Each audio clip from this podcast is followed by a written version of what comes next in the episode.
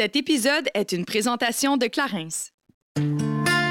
Salut, ici Kate et je vous souhaite la bienvenue sur mon podcast Génération Sidechick dans lequel nous allons démystifier la réalité des femmes de notre génération. C'est avec mes sidechicks acolytes ainsi que nos invités experts que nous allons décortiquer des sujets d'actualité afin de mener une vie d'adulte pleinement épanouie. Alors servez-vous un verre et restez à l'écoute. Cheers! Hello everyone! Welcome to Génération Sidechick. J'ai que c'était en anglais cette semaine. J'espère que vous allez bien. On aborde un sujet un petit peu plus croustillant, difficile à digérer parfois, mais drôlement nécessaire. Cette semaine, on parle de violence sexuelle parce que, bon, la vague MeToo au Québec, ça fait déjà deux ans qu'elle s'est établie. Il y a de plus en plus de cas. Les dénonciations sont de plus en plus importantes, mais je pense que c'est hyper pertinent et nécessaire, comme je le disais, de poursuivre la discussion par rapport à la violence sexuelle afin d'insister, bon, les victimes à prendre parole lorsqu'elles pensent avoir été justement euh, victimes d'un crime sexuel, mais aussi de sensibiliser les gens qui, l'entourent, savoir comment bien accompagner une personne et autres. Donc, bref, aujourd'hui, je m'entretiens avec l'experte en la matière, Rachel Pitre, qui est procureure en chef adjointe, euh, je vais regarder mon titre, aux poursuites criminelles et pénales du bureau de Montréal. Elle a traité tous les grands dossiers, Roson, euh, Éric Salvaille. Bref, elle a traité tous les dossiers à caractère sexuel à Montréal. Elle va pouvoir nous aiguiser par rapport à nos connaissances sur le sujet et je serai accompagnée de ma douce acolyte Anne-Lovely Étienne qui va pouvoir euh, ajouter inévitablement plein d'informations hyper pertinentes. Mais avant de tomber dans le vif du sujet, c'est le temps de la minute Clarence. Et là, l'été est arrivé. L'humidité s'est installée, le, maquillage coule. C'est un peu dégueu, mais bref, j'ai une solution pour vous. Le Fix Make-up de Clarence est là pour euh, solidifier le tout et assurer que vous ayez un joli minois tout le long de la journée malgré la chaleur qui s'installe. Le Fix Make-up, c'est un produit vraiment le fun. On peut remettre ça au courant de la journée, mais la procédure est très simple. On se maquille, on fait des petits pushs sur son visage, quelques distances, ça sent très bon, ça sent la rose et le pamplemousse. Et là, ça va venir fixer, mais en plus, vous ajoutez un petit glow supplémentaire à votre maquillage de la journée. C'est disponible dans une pharmacie près de chez vous ou sur clarence.ca. Hello! Comment ça va? Ça va bien. Merci de l'invitation. merci à toi, Rachel, de t'être déplacée dans notre studio de Génération Celtic. Très contente de, de, te voir dans un autre environnement parce que Rachel et moi, on a déjà eu la chance d'échanger ensemble dans un tout autre contexte. oui, un tout autre sujet. Un tout autre sujet et autre contexte. Une belle conférence euh, sur le, la prévention du cancer de la peau. Yes, yes. Un bel événement. qui, by the way, est un sujet très important. Le soleil est au rendez-vous maintenant. Mettez la crème solaire, s'il vous plaît. Absolument. Et même si vous êtes black, c'est pas parce qu'on a cette protection de mélanine naturelle qu'on ne doit pas s'appliquer euh, de la crème solaire, ou bien au contraire. Voilà. À part tes faits, vous pourrez pas dire qu'on n'a rien fait pour votre peau. Exactement. Ah, c'est ça. Mais aujourd'hui, on parle d'un sujet qui est quand même tough. On va se le dire. Hein? Mm. Parler de violence sexuelle, mm. c'est difficile. Et ben là, on ne pouvait pas être mieux accompagné. Parce que Rachel, tu es procureur en chef, puis oui, je regarde mes notes parce que je vais être sûre de le dire comme il faut. procureur en chef adjointe aux poursuites criminelles et, et pénales du Bureau de Montréal. Exact. Donc, ce que tu me disais, parce que je trouve que ça donne un beau portrait, c'est que chaque dossier de plainte sexuelle, à caractère sexuel, sur l'île de Montréal, passe dans tes mains. Oui. En fait, chaque victime, homme, femme, enfant, de violences sexuelles porte plainte au service de police de Montréal et les dossiers atterrissent effectivement sur mon bureau parce que je suis gestionnaire d'une équipe de procureurs qui vont traiter ces dossiers-là à la cour. Mais euh, ça passe vraiment effectivement euh, sur mon bureau. Sur ton bureau. Des centaines de dossiers par année. J'ai comme envie d'emblée, tu sais, peut-être que c'est mon petit côté journaliste qui a goût de te poser la question, mais premièrement, comment tu t'es ramassée là à être la chef procureur? non, mais c'est vrai, tu sais, de, juste avoir un peu le le feeling de ton parcours? Est-ce que, est-ce que quand tu t'es ramassé là aussi, est-ce que tu disais, My God, moi, c'est vraiment mon dada, c'est vraiment ce que je veux faire, aider les, ben, les victimes de violences sexuelles? Tu raconte-nous un peu comment ça s'est mm-hmm. passé, ton parcours. Oui. En fait, euh, j'ai étudié en droit, j'ai fait mon stage au DPCP. Moi, je suis vraiment un produit du DPCP. Le stage, premier contrat, ensuite permanence. Euh, j'ai commencé en décembre 2014. Et dès que j'ai commencé, euh, le gouvernement venait de créer un espèce de registre, le registre des délinquants sexuels, où tous les délinquants sexuels qui commettent un crime au Québec sont fichés.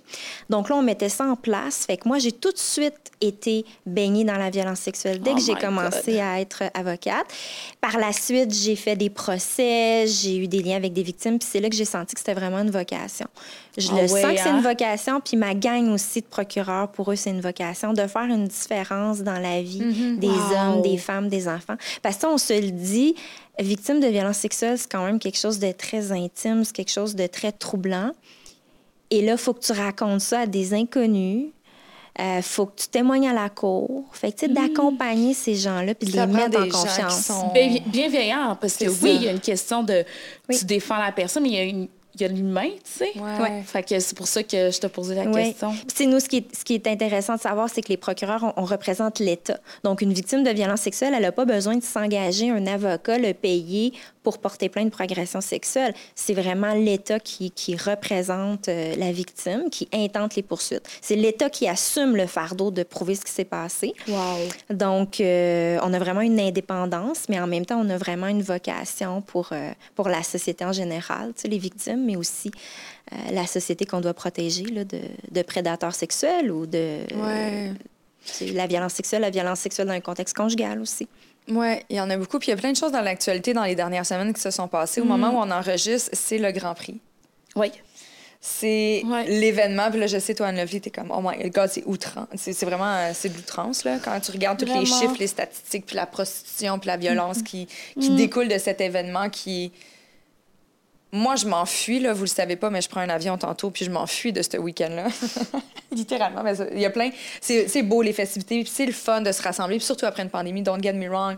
Mais il y a ce, ce revers qui est quand même assez...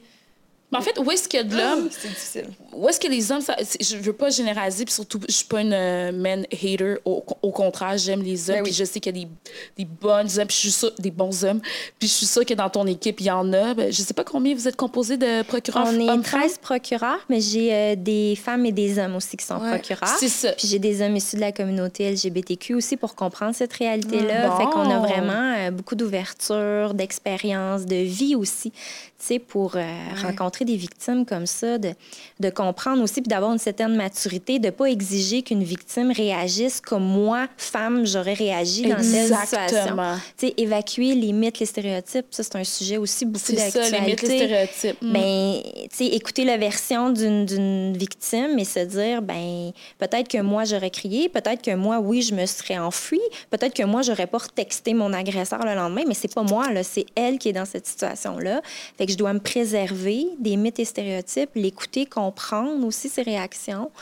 Donc, euh, oui, j'ai des hommes et des femmes pour répondre à la question là, dans mon équipe. Ben, c'est ça, puis je me disais tout le temps, mais tu sais, la F1, c'est- un événement que oui, il y a du tourisme sexuel, mais Ouais. on oublie que tous les jours, il y en a. Il y y Ouais. y a des hommes qui prennent des avions, qui vont dans des pays, bon, des pays euh, sous-développés ou des pays en voie de développement, qui savent que les, les jeunes filles, euh, sais, sont là pour avoir un peu de sous, puis ils abusent de ça. Fait que souvent, je trouve que la violence sexuelle, c'est partout, puis il Ben faut oui. vraiment en parler, pas seulement quand c'est la F1. Je disais juste euh, Oui. un wrap-up de Tout ça. à tu fait. Mais il y a- il y, plein, il y a- en fait, quotidiennement, il y en a plein dans la vague de dénonciation, on en a parlé. On a fait un podcast à cet effet, puis c'est un peu pour ça aussi, tu sais. Je ramène souvent des sujets qui sont moins d'actualité. Là, il y a la F1, mais tu sais, on s'entend, Ouais. Rachel et moi, on avait décidé de jaser bien avant ça. Mais tu sais, c'est- c'est juste, je pense que justement, de ramener une discussion, de sensibiliser les gens face aux victimes, de sensibiliser les victimes à prendre, tu sais, quelles sont les étapes, qu'est-ce que je peux faire, reconnaître la violence. Il y a différents types de violence. Oui, c'est pas toujours euh, pas euh, évident, approprié, à, à- à propre parler un, un viol avec une pénétration. Là, tu souvent, c'est ça qu'on entend, mais c'est pas juste ça, la violence sexuelle. Ça peut être des touchés, des caresses. Puis même la jurisprudence là, nous enseigne qu'on doit même pas prononcer le mot caresse dans une salle de cours. Quand on parle, par exemple, d'enfants qui vont dire avoir été caressés par un agresseur, t'es un enfant. Euh, Aïe, t'es aïe, touché par un adulte. Il ne s'agit pas de caresse. Là. On parle de gestes, de crimes. d'attouchement. Effectivement. Tu sais, même le vocabulaire est repensé aussi euh, dans nos façons d'aborder les victimes. Mais je voulais juste dire, parce que tu parlais de tourisme sexuel, puis c'est super intéressant de savoir, parce que moi, j'ai traité un dossier comme ça, puis un procureur de mon équipe aussi récemment, quand des Canadiens se déplacent à l'étranger dans des pays moins favorisés Mhm. et qui abusent sexuellement d'enfants, on peut quand même les accuser aussi au Canada. vrai? Ouais. Ben, en fait, on a vu dans les journaux, euh, il y a très peu un Monsieur- délinquant sexuel qui Monsieur a- Vendette. Bon, voilà, c'est exactement lui. Lui est allé procureur. chercher. Écoute, Oui. C'est j'ai- quoi cette petit histoire? haut Je de sais cœur. pas. J'ai vraiment un petit haut de cœur en ce moment.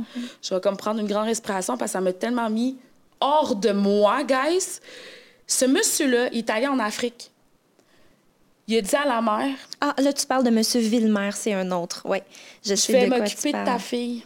Je vais lui donner une chance. Elle va venir avec moi au Canada. Il l'a enfermée dans son sol. Il a, la petite, elle a 8 ans. Il a abusé d'elle. Juste, je- genre, je te dis, Kate, là, j'en ai des frissons. Ben il là, moi, j'ai abusé mais d'elle. Moi, je suis une Madeleine. Fait que... Ouais, abusé d'elle. Jusqu'à ce qu'il y ait des voisins qui s'en sont rendus compte. Parce qu'il a, il était comme, mais c'est quoi le rapport d'un monsieur de cet âge-là avec une petite fille de 8 ans qui va pas aller. Juste, tu sais, il l'enfermait, là, tu sais.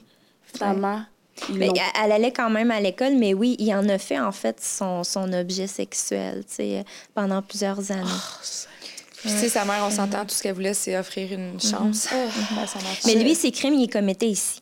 Mais il y en a d'autres qui vont, mettons, euh, moi j'en ai eu un dossier, le monsieur va prendre euh, ses vacances ou sa retraite en République dominicaine, rendu là-bas, agresse sexuellement un enfant qui est une petite fille dominicaine.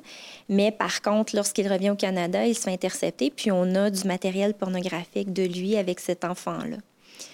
Donc, le crime est commis en République dominicaine. Monsieur est quand même canadien. On a été capable de l'accuser ici.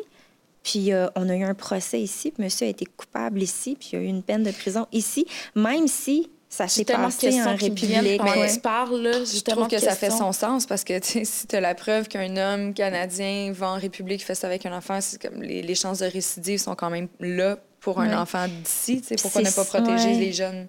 C'est surtout n'importe quel pays? ouais, tous les enfants du monde, ils ont le droit à la même protection. Ben oui. Tu sais, que tu sois en Afrique, que tu sois en Europe, Partout. que tu sois au Canada. Partout. Fait que le Canada a vraiment fait en sorte que si tu es Canadien et que tu penses à aller abuser d'enfants en toute impunité Ouais. à l'extérieur, ça marche pas comme ça. On peut t'accuser puis te traduire en justice ici, même si rien s'est passé ici. Fait que tu sais, c'est toutes sortes de choses Ah, parfois qui sont méconnues euh, sur le système judiciaire, parce qu'on s'entend que des fois, c'est un peu, un peu compliqué notre langage d'avocat et de droit, mais il y a beaucoup, beaucoup de possibilités pour lutter contre la violence sexuelle dans toutes ses formes. Puis, d'emblée, est-ce que, euh, est-ce que les peines pour les agresseurs sexuels sont assez sévères au Canada? Il y a de plus en plus de peines qui sont revues à la hausse. C'est parce qu'on punit pas. euh, on punit un crime, tu sais, dans le profil de l'accusé en tant que tel. Fait qu'il n'y a pas comme une uniformité sur tous les gestes de, tous les gestes sexuels qui sont posés. On analyse plein de facteurs, mais c'est vraiment une analyse vraiment rigoureuse par le juge. Puis à chaque fois, on suggère quelque chose qui est en lien avec le crime qui a été commis, la gravité de ce crime-là. Est-ce que la victime a des séquelles? Est-ce que l'accusé avait des antécédents? Est-ce que l'accusé reconnaît? Est-ce qu'il s'est pris en main? Fait que c'est vraiment très individualisé chaque peine. Euh, il y a des décisions récentes de la Cour suprême qui ont fait beaucoup hausser les peines en matière de crimes sexuels contre les enfants. Donc, il y a beaucoup d'avancées. Il ne faut pas penser que le droit est figé dans le temps. On évolue beaucoup. Ouais, c'est vrai. avec hein? ce qui se passe en société. Puis le mouvement, moi aussi, a certainement été un élan Mhm. pour Très, beaucoup de changements dans le système judiciaire. Oui, puis tu sais, dans les statistiques, euh, tu il disait que de 2020 à 2021, il y a eu le double littéralement d'accusations. Et là, si je me trompe pas, ça continue, les tendances se maintiennent, ça continue à Oui, augmenter. ça là. continue. Puis les statistiques dont tu, tu fais mention, c'est moi qui les avais calculées. C'était ma gang, mon équipe. Wow. Qu'est-ce qu'on a fait dans telle année? On a Ah, reçu combien de dossiers? De Rachel Pitt. Mais non, il n'y a pas de problème. mais ce que je veux dire, c'est que je peux, je peux bien t'en parler. euh, oui. Mais c'est ça, il y a beaucoup de, il y a beaucoup de dénonciations. Tu sais, je pense que le message est entendu. Les victimes sais, Ouais. dénoncent, viennent Ouais. vers nous, nous font Ouais. confiance. Et euh, ce qu'on sait moins dans la population en général, c'est que énormément d'accusés plaident coupables. Il n'y a pas de procès, les victimes ne sont pas entendues, ils reconnaissent ce qui s'est passé. Il y en a une forte majorité. Puis ça, bien souvent, on n'en est pas conscient. Mais tu sais, une victime qui nous écoute en ce moment, qui se demande, tu sais, est-ce que je devrais porter plainte? Est-ce que je devrais... Mais c'est parce qu'on Euh, entend tout le temps que ça sert à rien de porter Ouais. plainte. On entend les mauvaises histoires, on entend les histoires un peu plus punchées, parce que les victimes de violences sexuelles, ils n'ont pas nécessairement le goût d'aller dans les médias, ils n'ont pas nécessairement le goût après d'aller exposer ça. Tu sais, c'est un geste privé, ils passent à autre chose, ces femmes-là ou ces hommes-là, puis ils s'exposent pas. Mais ce qu'on met sous les projecteurs, c'est les gros dossiers médiatisés, ouais, ou les décisions où c'est un peu moins favorable, ou les écarts de conduite. Mais derrière, tout ça, derrière les projecteurs, partout au Québec, là, il y a des dossiers de violence sexuelle qui ont des belles histoires, mais c'est juste qu'elles sont pas médiatisées. Fait que c'est important de le dire. Parce que oui, il y a des victimes qui ont pas des belles histoires, puis qui ont des, des, des- qui ont un processus qui est difficile et tout, puis ça, on remet pas ça en question du tout, puis on est désolé pour elles. Mais il faut se ranger aussi derrière toutes les victimes, puis se ranger aussi derrière les victimes qui ont des belles histoires à raconter. ça, c'est- simplement un. C'est comme un bulletin de nouvelles. Majoritairement, ça va être de la nouvelle négative. Les gens, ils vont parler de ce qui va pas dans l'objectif de peut-être faire avancer, Avancer les, les choses, choses, ce qui est pas mauvais, C'est ça, c'est pas mauvais. Il faut juste relativiser. Il y a toujours.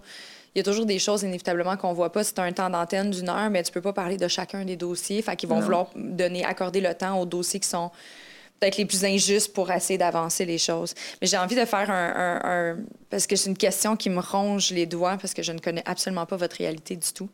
Puis là, tu as parlé de procès médiatisés. Ça aussi, c'est une autre chose. Dans- il y a quel- quelques semaines, euh, il y a eu le, le- le procès de Johnny Depp et Amber Heard. Heard qui ont été médiatisés du début à la fin. Qu'est-ce qui fait qu'un... Parce que aussi, il y avait un volet à caractère aussi un petit peu de violence sexuelle. c'est de la diffamation. Ouais, mais en fait, Mais pourquoi ça, que c'est- eux c'était public en fait? C'est plus ça pourquoi eux autres Ouais. c'était filmé? Pourquoi qu'on a accès à ça Mais alors les États-Unis, c'est comme ils ont tellement une euh, jurisprudence qui est différente de Ouais. la. Mais en fait, Je ici, ouais, misère à comprendre En c'est tout le temps même? C'est juste parce que là c'est des personnalités publiques qu'on y a accordé de l'intérêt ou on a on a-tu accès à tous les procès? Je pense qu'on Oui, a accès à beaucoup de procédures. Ok, ouais. ok, ok. Puis Ça, ici, c'est ça, pas comme ça. Ici, c'est pas comme ça. La justice, elle est publique. Tu peux aller t'asseoir dans la salle de cours et écouter un procès. Mais de filmer en direct et de reproduire ce qui se passe, ça n'existe pas ici. De deux, euh, là-bas, oui, c'est un procès, effectivement, de diffamation. Fait que ça, ça relève vraiment du droit civil. Mm-hmm. Euh, mais par ailleurs, euh, il y avait mention d'éléments de violence sexuelle dans ce procès de diffamation-là. Puis au Québec, il y a des recours en diffamation, mais il n'y a pas de jury comme tel. Donc, il y a vraiment des différences au Québec-Canada. Le droit est le même partout au Canada. Mais non, c'est ça. Ici, on n'a pas, euh, on ne diffuse pas en direct les procédures, mais Ouais. on peut y assister, par exemple. Ouais, Puis la ça. presse est là, les journalistes Ouais, sont les là. journalistes sont là. Mhm. je suis curieuse de savoir en tant que femme comment vous êtes sentie justement parce que là en date d'aujourd'hui bon le verdict est tombé Amber a été euh, déclarée coupable de tout ça comment ça vous a fait sentir la- la- moi c'est plus le processus tu sais Là, on s'éc- on s'écarte du sujet, mais je suis juste curieuse d'avoir votre, votre point de vue, de voir autant de...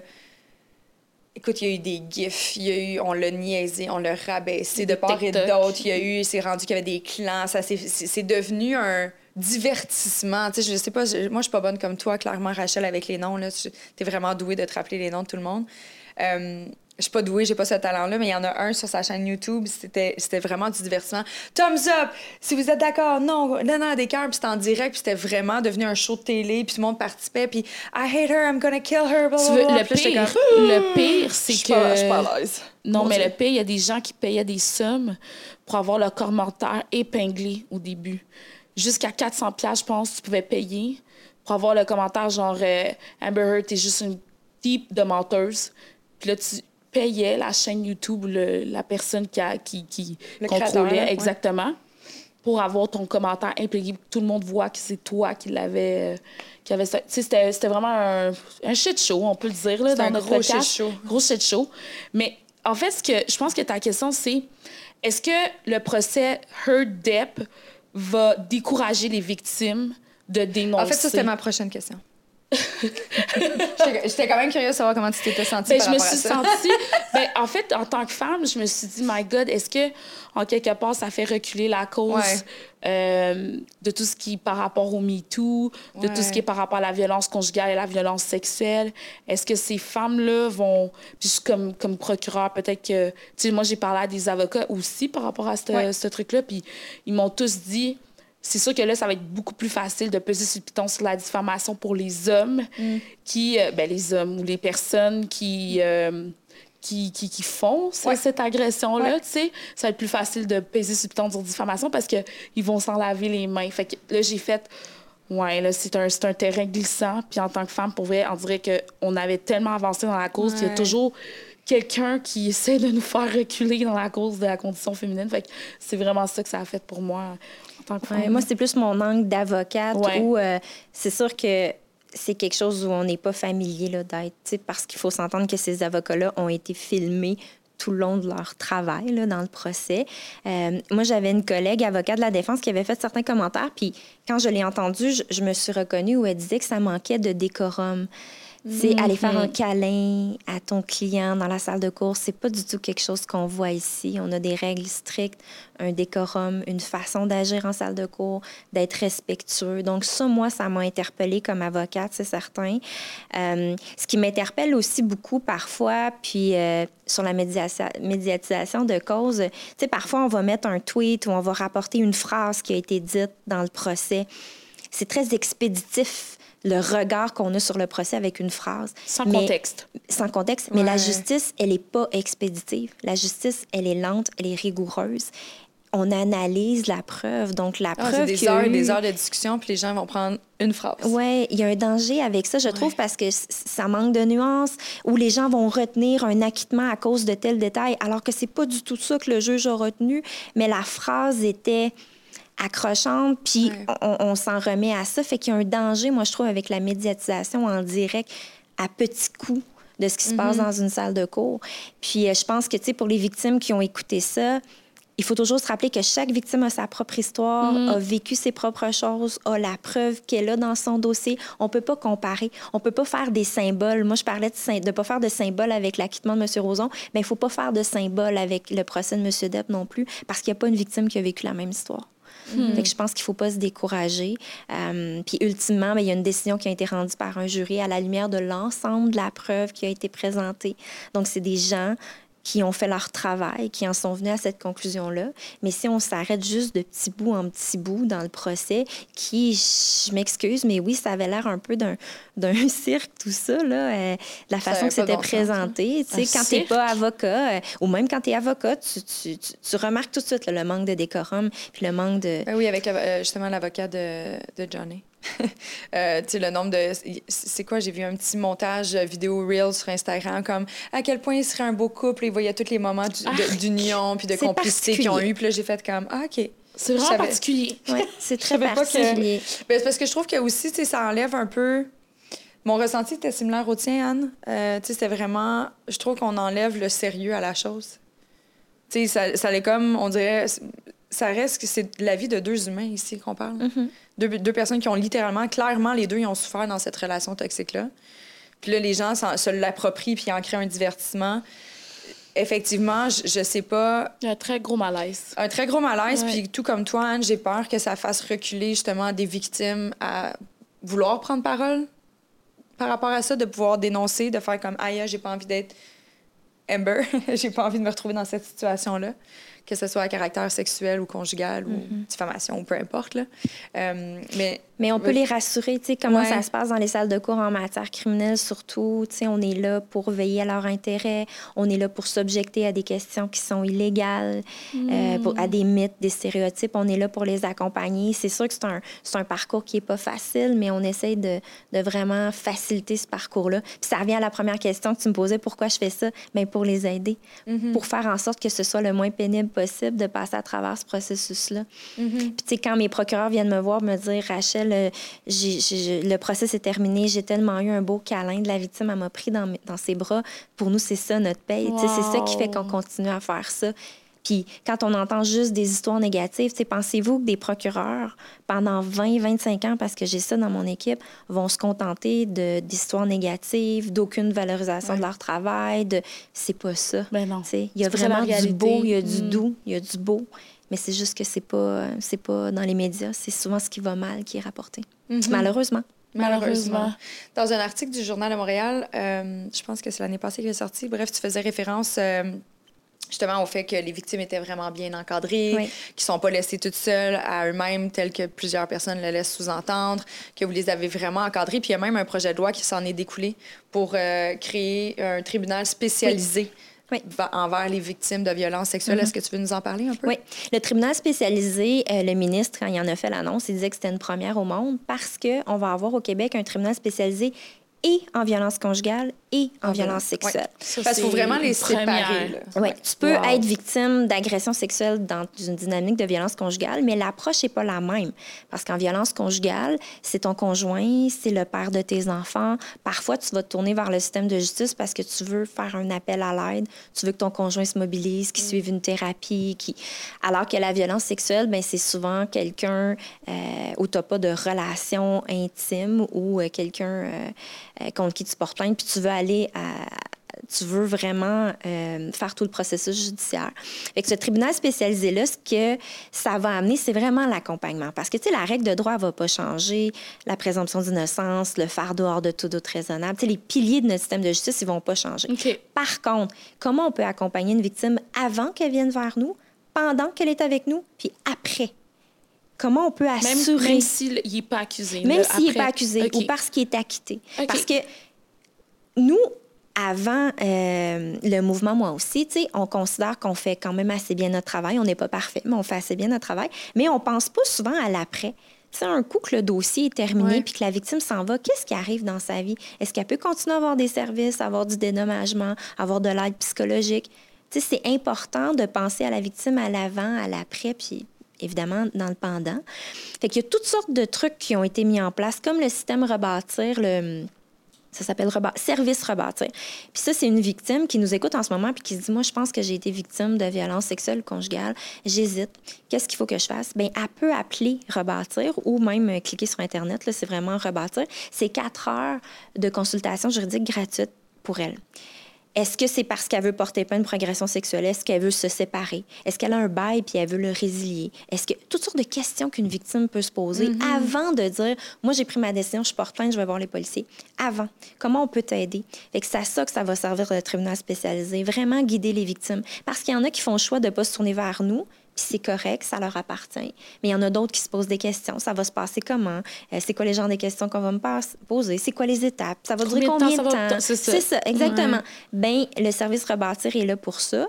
Puis le DPCP a créé une ligne aussi vraiment pour informer les victimes sur le processus judiciaire. C'est toutes des avancées qui découlent de moi aussi, puis qui découlent aussi du, euh, du tribunal spécialisé. Mm -hmm. Fait que, les victimes, non, elles ne sont pas laissées seules à elles-mêmes. Elles ont un procureur dédié, spécialisé de mon équipe. Elles ont un enquêteur aussi dédié, spécialisé. Le SPVM a une section qui s'appelle la section des agressions sexuelles. C'est des enquêteurs qui lèvent la main, qui veulent faire ça, qui veulent accompagner les victimes. Puis il y a aussi des intervenants du CAVAC ou d'autres ressources d'aide qui sont là aussi. Fait que la victime est entourée du même procureur, du même enquêteur, du même intervenant tout le long. Fait qu'on fait équipe ensemble.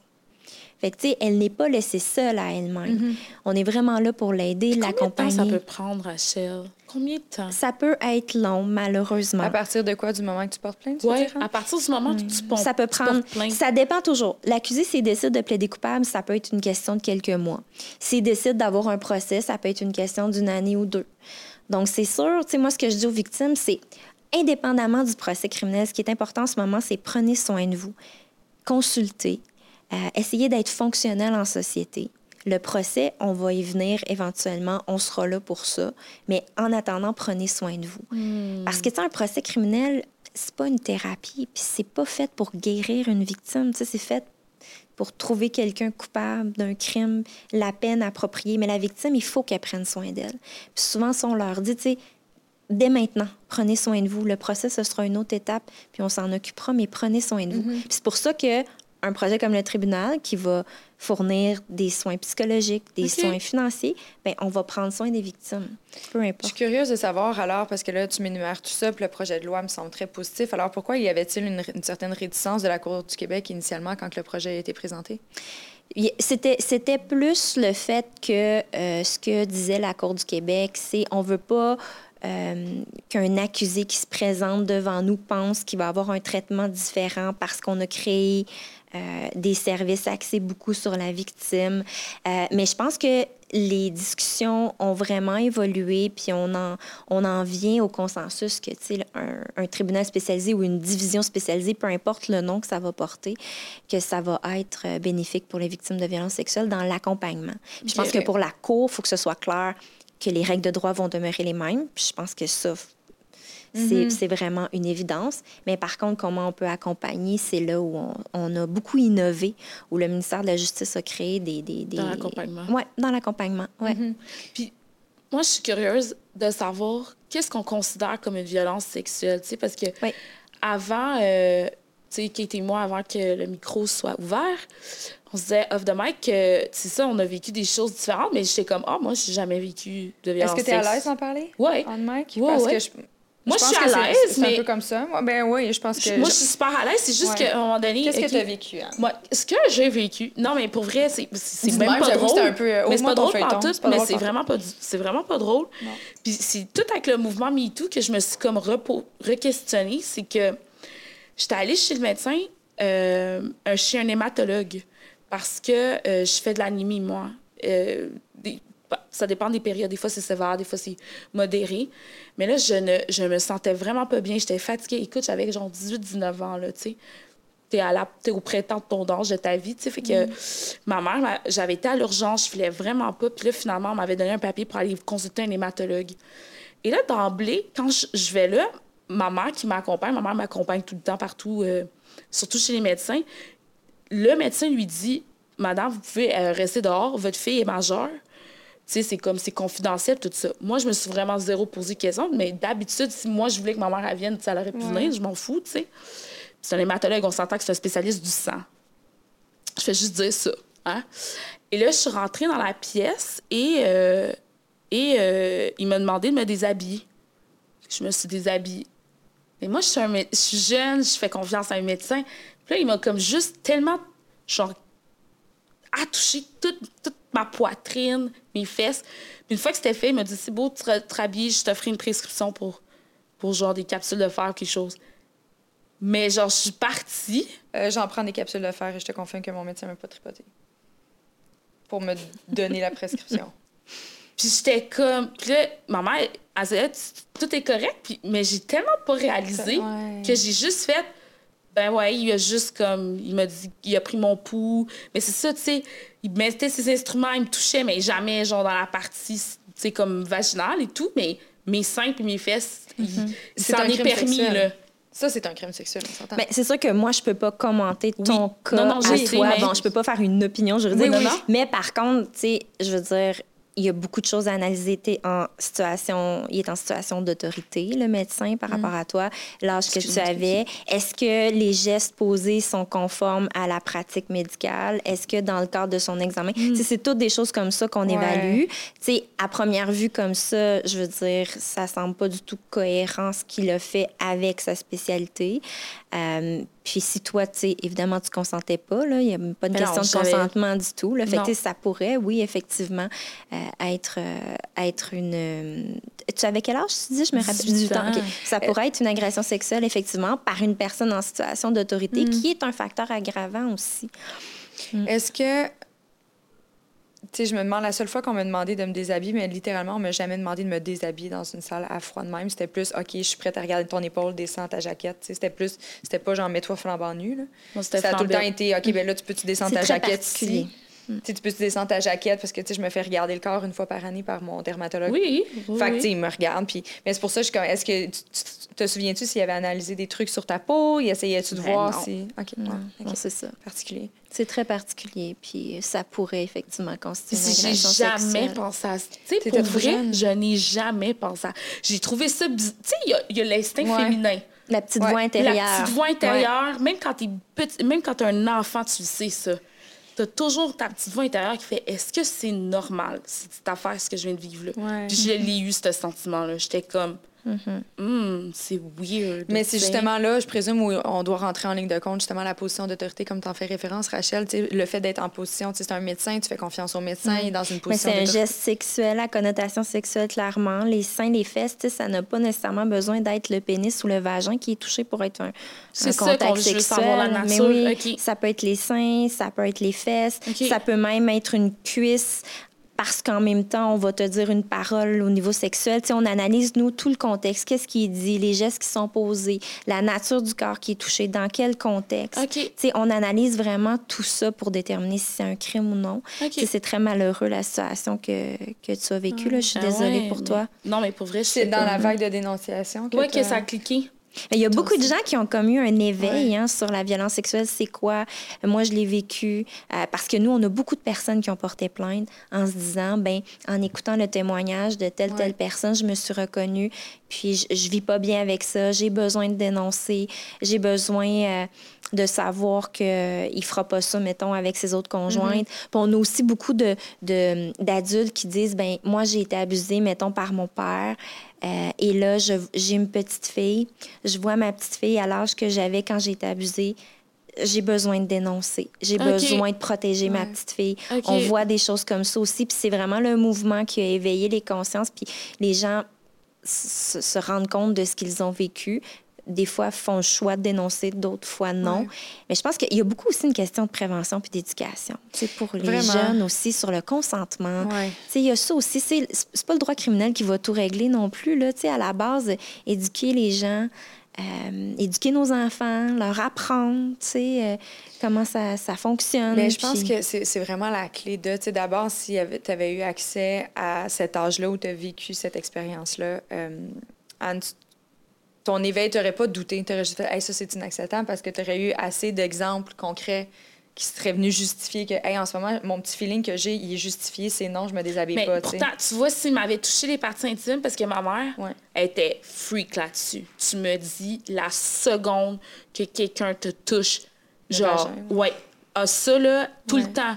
Que ce soit un professeur, un entraîneur, un ci, un ça, ma mère était vrai. Que ce soit un oncle, une tante, pour elle, c'était super important que si. que- Mm-hmm. Ça, je le savais, là. Je, je- I knew it. Mais ça, on dirait que je me disais, j'étais avec un médecin qui fait juste. On dirait que j'ai comme pas. Mais c'est- allumé. c'est c'est correct. L'an dernier, en automne dernier, pas l'automne-ci, l'autre d'avant, Ouais. bref, j'ai fait une conférence dans une école secondaire. Mhm. Je parlais de mon parcours professionnel. Ils voulaient que je parle de génération Ouais. sidechick, blablabla. Fait que, tu sais, je parlais pas de ça du tout. Mais en parlant de génération sidechick, je, citais des exemples de sujets qu'on pouvait aborder en lien avec ma mission, puis tout ça. Puis il y a une jeune fille à la, toute fin, parce que probablement que dans mes présentations, j'ai parlé de l'épanouissement. euh, je sais pas de quoi j'ai parlé, mais bref, il y a quelque chose qui ça, ça allumé une petite lumière en elle. Et cette jeune femme-là s'est sentie super en confiance. Elle est venue me voir, elle est mineure. Elle, elle, elle est venue me voir en privé, puis elle m'a posé des questions, puis elle a dit, tu sais, je t'écoutais parler tantôt, tarada. Fait que là, je fais, ouais. Est-ce que mon père faisait ça avec moi quand j'étais plus jeune? Puis là, elle m'explique le geste. Est-ce que ça, c'est un viol? Oh my Fait que là, je dis, God. ben, je peux pas, je peux pas décider, tu sais, j'ai pas les compétences, mais à mon avis, est-ce que tu étais consentante? C'est ton père, il t'a touché les parties intimes? Oui. Puis elle m'a réécrit il y a peu de temps, parce qu'elle a, elle a décidé de porter plainte suite à ma discussion avec elle. Mais elle- tu vois, elle doutait. Puis pourtant, elle, c'était très concret. Là. Elle n'a pas eu de pénétration, mais il avait quand même touché son sexe. Il avait quand même eu... Il venait la nuit, tout ça. Tu sais, comme elle me racontait quand même son histoire euh, en cinq minutes, mais quand même assez détaillée que je comprenais pas trop. euh. J'étais comme, quel cadeau, un, elle me fait confiance, mais à un autre niveau, cette jeune femme. Mais juste d'avoir la discussion, puis d'aller juste confirmer, puis aller valider auprès d'un père, comme là, elle me voyait sûrement comme une- un adulte, tu sais, elle me voyait comme... Fait que juste ça, elle, elle m'a écrit sur Instagram il n'y a pas, il y a pas, y a pas très longtemps, puis elle m'a dit qu'elle avait réussi à faire... Elle, elle, elle a parlé à sa mère, puis ont décidé de faire des procédures, puis tout ça, puis...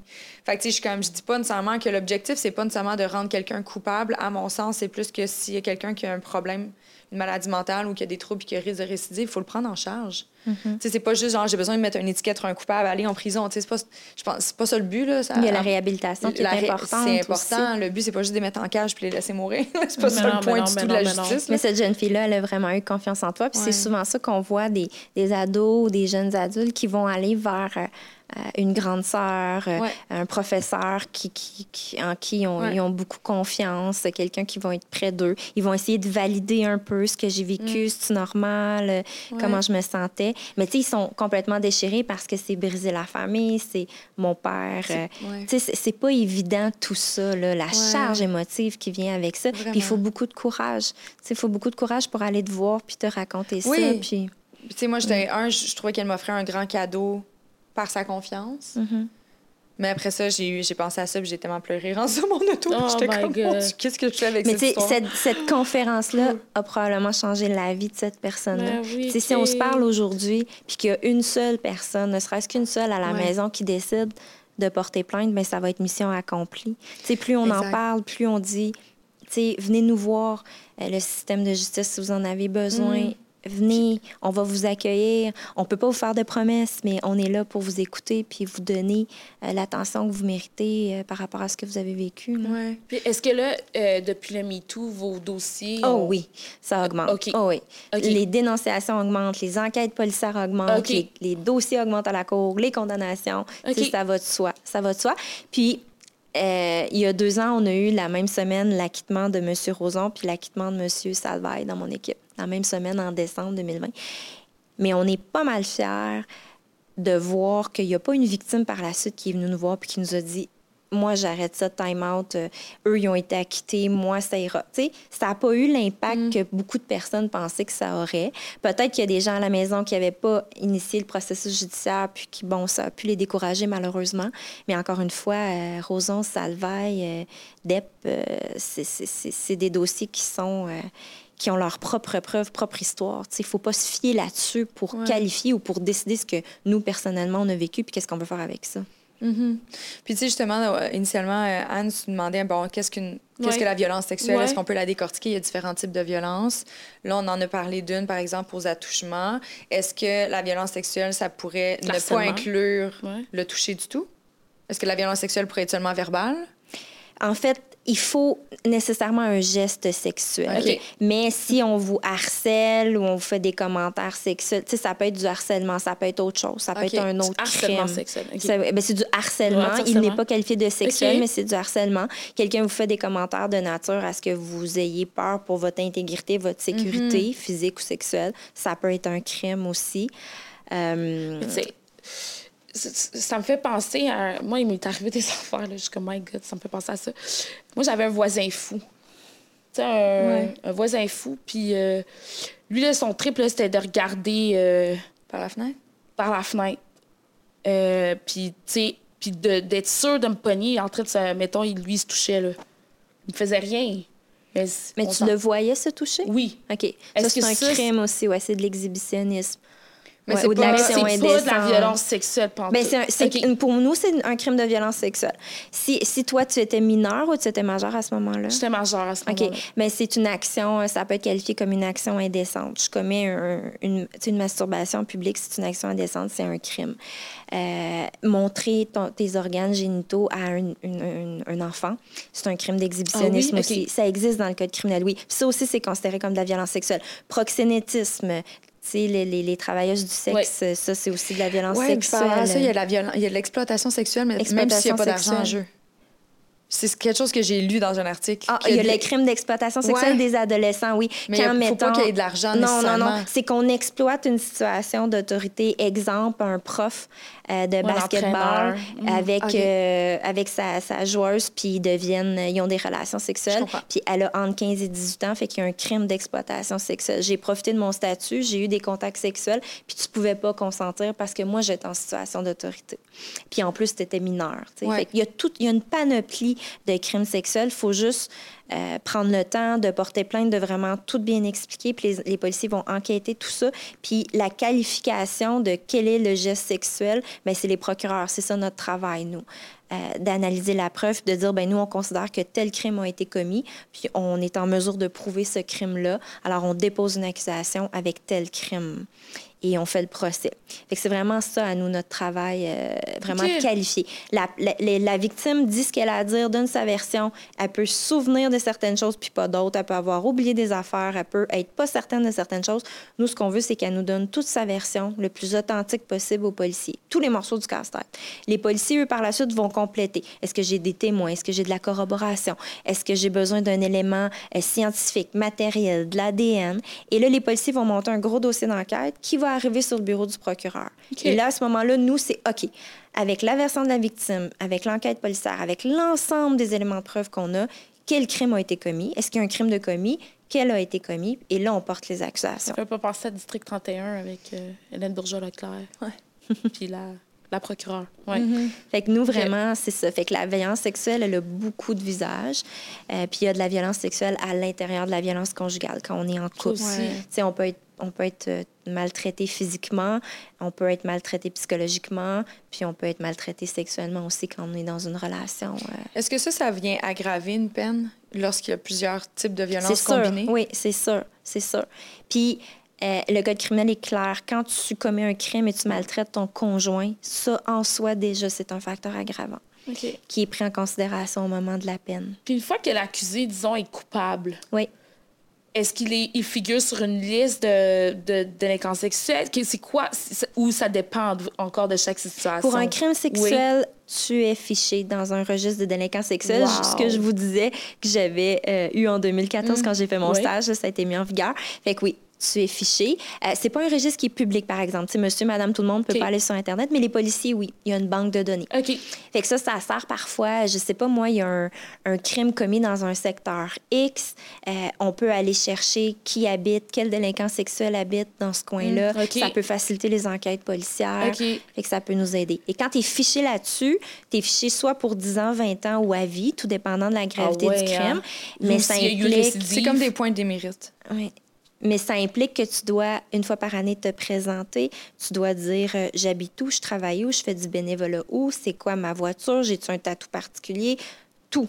Fait qu'à chaque année, soit pendant 10 ans, soit pendant 20 ans, ou soit pendant. euh, Toute ta vie. ouais. Si tu fais des voyages à l'extérieur aussi, il faut que tu nous avises. Tu vas où, tu y vas comment, par quel moyen de transport? Tu sais, fait que c'est Fait que si vraiment. voyage, euh, Si tu voyages puis qu'à l'étranger, il y a toutes sortes de dispositions où on suit ces délinquants-là sexuels vraiment longtemps après la, la fin de leur peine. OK. Fait Mais je suis curieuse, ce n'est pas ouvert publiquement, mais si, par exemple, Mais ils en ce moment, ça, on est non? en carence de CPE, là, puis il y a quelqu'un qui décide d'ouvrir un CPE, il n'y a aucune façon que je puisse aller m'assurer que les personnes que je vais en- engager ne soient pas des délinquants Ben, sexuels? Ben, en fait, l'employeur peut vérifier le plumitif criminel. Ça, c'est en fait un autre outil qui est public. Même vous, vous pourriez vous présenter au palais de justice parce que vous voulez faire une recherche avec un nom puis une date de naissance. Ça, c'est public. Les antécédents judiciaires, c'est public. Fait que les employeurs, ils ont accès Ah, à.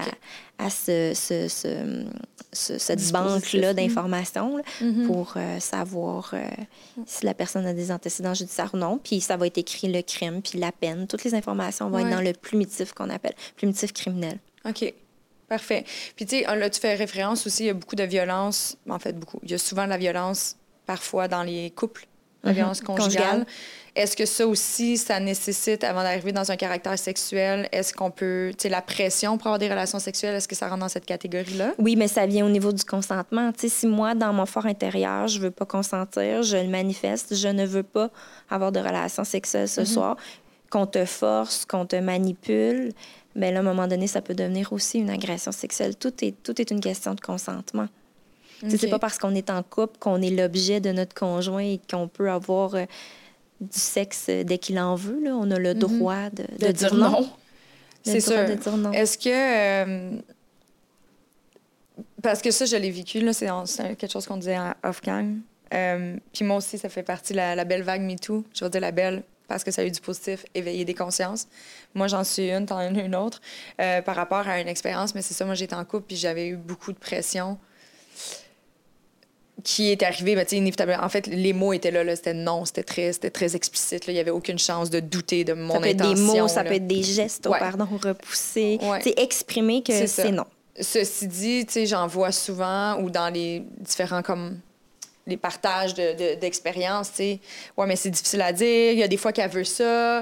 Euh, il y a des fois qu'on aime ça un peu plus rough, puis ça fait partie un peu d'une game sexuelle, de Ouais. dominer, puis tout ça. Fait que, ça doit tellement être complexe d'être capable de décortiquer. Oui, juridiquement, c'est, Eh ça arrive parfois des comportements sexuels, euh, des pratiques sexuelles, mais c'est parce que le consentement, tu peux pas le donner d'avance. Tu le donnes maintenant. Et le consentement, tu peux dire oui, puis dans 10 minutes, dire non. Je comprends. Donc, faut que tu consentes à chaque geste sexuel, puis à chaque étape de ton acte sexuel, tu as le droit de dire que ça ne te tente plus. Donc, nous, vraiment, c'est là qu'on a besoin euh, du récit de la victime, puis qui nous explique tout ça. Et nous, juridiquement, ben, on va être en mesure de dire, ben il y a eu une absence de consentement, et ça, ben ça constitue un crime. Est-ce que tu as des statistiques par rapport à. Puis là, c'est peut-être pas dans ta. Parce que tu es vraiment spécialisé dans la violence sexuelle, mais on a-tu des, des, statistiques par rapport à, mettons, dans toutes les plaintes qu'il y a eu par rapport à la violence, est-ce que à caractère sexuel est la plus populaire? En matière conjugale? Ouais. J'ai pas de statistiques, mais on voit beaucoup de violence physique aussi, sans violence sexuelle. Il y a vraiment de hmm. tout. C'est particulier parce que la victime en violence conjugale, souvent, elle veut pas nécessairement aller au bout du processus. elle veut une prise de conscience. Alors que la violence sexuelle, la victime, elle veut vraiment terminer le processus. La dynamique est très différente.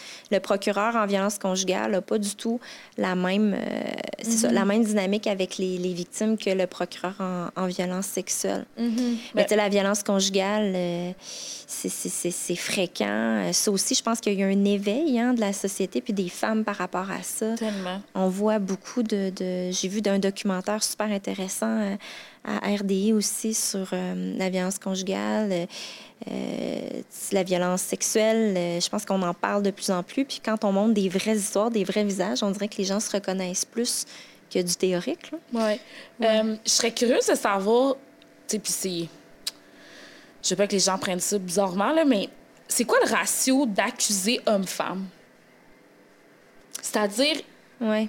Mais il y en a des hommes qui sont victimes de violences ouais, sexuelles, oui, je sais, victimes de violences oui, conjugales. Je sais ça, ouais. vraiment. Mais tu sais, j'ai pas de statistiques où j'ai pas compté, mais je peux affirmer euh, en matière de violence sexuelle qu'il y a plus d'hommes accusés que de femmes. Mais je veux pas généraliser non, plus parce que non, oui, ça, pas généraliser. Il y a aussi les enfants qui sont souvent des enfants, des petits garçons qui sont agressés aussi sexuellement. Oui, c'est ça, c'est ça, c'est ça. Mais c'est-à-dire que est-ce que c'est des femmes qui généralement, est-ce que c'est des femmes qui abusent de ces petits garçons-là ou c'est des hommes qui abusent de ces petits garçons-là? Oui, ça, j'ai pas, j'ai pas, de statistiques. Hein? Si tu veux que je te parle de moi, ma carrière, quand j'en ai fait, c'était plus souvent des hommes qui abusaient des garçons. Euh, des, des, femmes qui abusent des enfants, c'est plus exceptionnel. Ce que moi, j'ai vécu. Tu sais, je parle pour moi, mes années que j'ai fait ça. Euh, mais sinon, on peut voir entre adultes euh, des, deux femmes qui s'agressent sexuellement, victimes d'agression sexuelle, deux hommes, hommes-femmes. Il y a vraiment, il y a vraiment de tout. Mm. Ça part encore, les, ça part inévitablement de l'éducation, un, de la prise de conscience de l'impact de nos gestes, mais aussi, tu sais, c'est tout nouveau. on dirait qu'on on accueille les petits garçons à parler de leurs émotions, à dire, tu sais, avant, c'est comme, tu peux pas... Mm-hmm. Quel genre d'homme serais-tu de dire que tu as été abusé par ta femme? Franchement, toi, abusé par ta femme, à quel point tu n'es pas capable de, gérer ta femme. Il y en a plein qui ont. Oui, absolument. c'est tellement rempli de préjugés, il faut les accueillir là-dedans, puis être plus doux. Puis, je suis pas en train de dire que je veux qu'il y ait plus de femmes qui. C'est pas ça, mais si, si, les hommes qui écoutent le podcast ou autre chose, puis qui vivent la, violence, s'il vous plaît, dénoncer parce que. Ils seront pas jugés. Il faut pas On va les accueillir, puis on n'a aucun préjugé par rapport à ça. On en a il euh, faut se sentir à l'aise euh, de se tourner vers le système de justice. Puis, on parle beaucoup d'éducation, mais il y a aussi beaucoup de banalisation de la sexualité. Ouais. Tu sais, quand on mm. regarde euh, Instagram, Snapchat, TikTok, on voit des choses où, tu sais, il y a beaucoup de banalisation entre adolescents aussi, beaucoup de cyber-intimidation mm-hmm. aussi. mais tout est banalisé. Tu sais, quand c'est rendu qu'en l'espace de moins de cinq minutes, tu peux t'ouvrir un compte sur OnlyFans et gagner ta vie avec l'exposition de ton corps. Mm-hmm moi, dans mon temps, il me semble que ça m'aurait pris un plus long mhm. processus. Quand tu es adulte, c'est une chose. À monétiser mon corps, quand tu es adulte, c'est une chose, mais quand tu es un adolescent puis que tu es toujours dans une banalisation de la sexualité, à un moment donné, c'est difficile d'assumer que je consens ou je consens pas, ou la perception que la personne peut avoir, ton partenaire aussi. Fait il y a beaucoup d'éducation à faire, tu sais, à l'école, d'éduquer sur la sexualité, sur les parties du corps, sur le consentement, le respect. qu'il devrait vraiment avoir plus des cours d'éducation. C'est la base. Surtout encore plus aujourd'hui. tu sais, oh combien de fois euh, j'ai des nièces, puis tu sais, leurs amis gars étaient comme moi, mais tu sais, qu'est-ce qu'ils me disent? Voyons donc, elle fait juste ça, mettre des photos d'elle en petit bikini, elle, elle sort les fesses, elle se met en position sexuelle à tous les jours sur ses réseaux sociaux. Puis là, elle arrive dans l'intimité avec son chum, puis elle voudrait rien faire. Voyons donc, ça fait pas de sens. même eux, ils ont, mm-hmm. ils ont la difficulté à déconstruire, on dirait, le rapport. Puis je suis comme, c'est vrai que ça devient mélangeant. Mm-hmm. pourquoi pourquoi elle, voulait pas? Elle a commencé à m'embrasser? Ah, elle avait bu, on avait bu. Ouais. Ah, ça, on l'entend, hein? Eh. Ah, euh, les eh. vêtements, euh, tu sais, elle avait une petite jupe. Puis on l'entend des gens, mais des fois, des victimes qu'on reçoit aussi entretiennent des mythes par rapport à leur propre comportement. Ouais. J'aurais peut-être pas dû l'embrasser, j'ai comme attisé les choses. J'aurais peut-être pas dû boire cette soirée-là. J'aurais peut-être dû crier, j'aurais peut-être dû m'enfuir. Ah, j'aurais pas dû le texter le lendemain, ou tu sais. Puis on essaie de débâtir ça avec elle, tu sais. Entretenez pas ces mythes-là à, à votre Ben, endroit. C'est pas parce qu'une fille se met dans des positions sexy sur un- son téléphone que ça ne s'en montrer Que comment je c'est couche un... avec toi. Ben oui, C'est comme un moment donné, il effectivement. faut. euh, Non, un plus un égale pas deux dans cette. Tu sais, tous les réseaux pas. sociaux aussi. Puis ça, moi, je dis toujours à des parents, parce que nous, on fait beaucoup aussi de pornographie juvénile, de cybercriminalité. Ça fait partie de la violence sexuelle. OK. Puis, tu sais, quand votre enfant commence à aller sur l'ordinateur, accompagnez-le. S'il commence à nager, vous allez l'accompagner dans la piscine. S'il commence à faire du vélo, vous allez l'accompagner. Accompagnez-le avec l'ordinateur. Laissez-le pas seul. Expliquez-lui la réalité. Parce qu'il y en a aussi des jeunes qui se font piéger par des cyberprédateurs. Puis, tu sais, c'est d'expliquer les choses, puis de, de, de donner des exemples concrets. Tu sais, je veux dire, si un soir, ça sonne à la porte de la maison, vous ne laisserez pas rentrer l'inconnu comme ça Ben dans la maison. Mais pourquoi il rentre dans votre ordinateur? Vrai. Vous le C'est connaissez pas plus. Tu sais, soyez prudents, soyez aux aguets.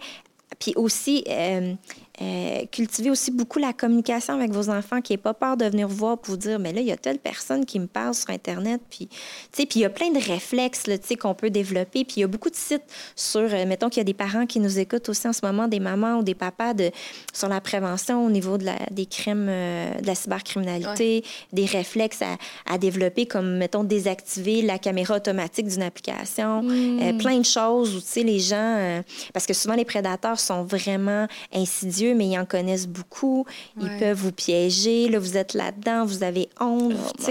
Fait que ça aussi, c'est une autre forme de violence sexuelle qu'on a, fait que, bref, on fait du coq à l'âne, Ouais, mais... mais, aussi, euh, j'ai goût de vous appeler maître. Rachel, c'est correct. J'adore ça. Maître Rachel. alors. Maître Rachel. Euh, est-ce que, est-ce que tu penses que la, la, la tu sais, YouPorn, pornographie, tout ça, ça vient justement, tu sais, mettre encore plus compliquer la chose sur l'éducation sexuelle. Mais ça banalise, encore une Ça fois. banalise. Je veux dire, les pratiques qu'on voit sur ces sites-là, c'est pas nécessairement les pratiques que tu vas avoir dans ton intimité. Puis Non. quand tu es un jeune ado, attends-toi pas non plus à ce que la fille avec qui tu vas avoir une première relation sexuelle veuille ce genre de traitement-là. Eh. Mais C'est encore de l'éducation. Et...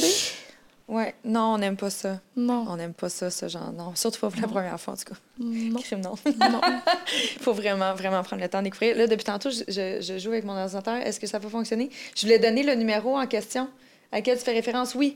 S'il y a des gens à la maison qui se posent des questions par rapport à voici ce que j'ai vécu, je sais pas dans quelle catégorie ça baigne, est-ce que je devrais porter plainte, qu'est-ce que C'est je quoi devrais les faire? étapes? Qu'est-ce qui m'attend? Qu'est-ce qui m'attend si je rentre dans, un procédure, dans des procédures judiciaires? Bref, il y a une ligne téléphonique qui est vraiment là, gratuitement, pour informer les victimes de C'est le violences procureur qui sexuelles. répond. Oui, c'est une procureure spécialisée en Ouais. violence sexuelle. Elle, Ouais. elle a fait ça, elle, elle a l'expérience, puis elle peut vous guider. Elle va pas vous donner une opinion juridique, Non. mais elle va vous informer en général sur ce qui vous attend. Exactement. Donc, le DPCP euh, ouvre cette ligne-là. Le numéro, c'est le 1-877-547-DPCP. Je vais vous mettre le numéro de téléphone inévitablement en commentaire Super. sous euh, l'épisode, mais il ne faut pas hésiter. Si, je- si moindrement vous avez un doute, c'est peut-être qu'il y a quelque chose, Mm. à mon avis. Moi Parce que aussi. tu vois, quand tu, le- quand tu parlais de ton histoire à Neuville, Oui. quand tu étais avec le médecin, tu Oui. sentais. Non, notre instinct, il est fort. Oui, c'est vrai.